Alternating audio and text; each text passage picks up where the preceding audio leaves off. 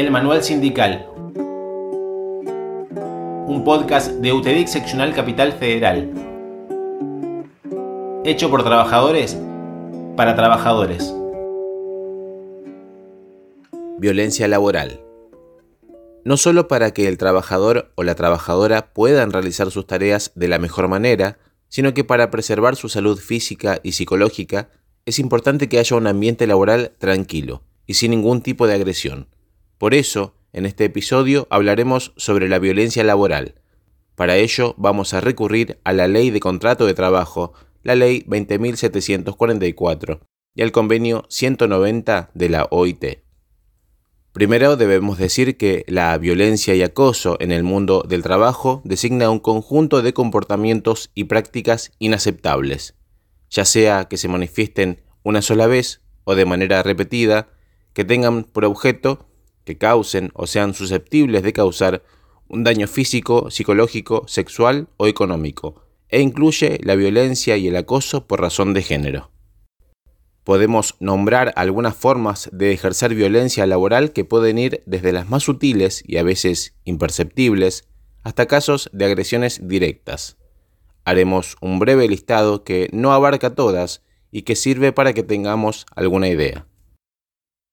Muchas veces el empleador aísla a sus compañeros o niega la comunicación de un trabajador o trabajadora o hasta incluso propaga conceptos peyorativos sobre su persona.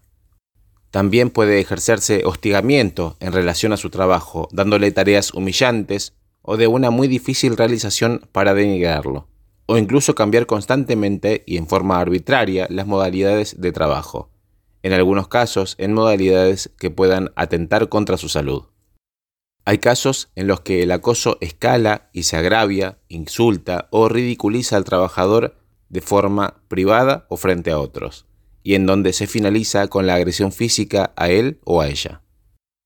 Debemos mencionar también el caso del acoso sexual, en el que hay un hostigamiento con una finalidad sexual, creando un clima hostil de intimidación y abuso. Es una solicitud a la fuerza de relaciones sexuales bajo amenazas que pueden llegar al despido. Hay que aclarar que los actos de violencia y acoso laboral no solo pueden ocurrir durante el trabajo, sino que también puede darse en el trayecto desde y hacia el lugar del trabajo, y puede ser a través de cualquier forma de comunicación, tales como llamadas telefónicas. ¿Qué se puede hacer ante un caso de violencia laboral? Lo primero es detectar las actitudes o conductas violentas y no negar o naturalizar estas situaciones.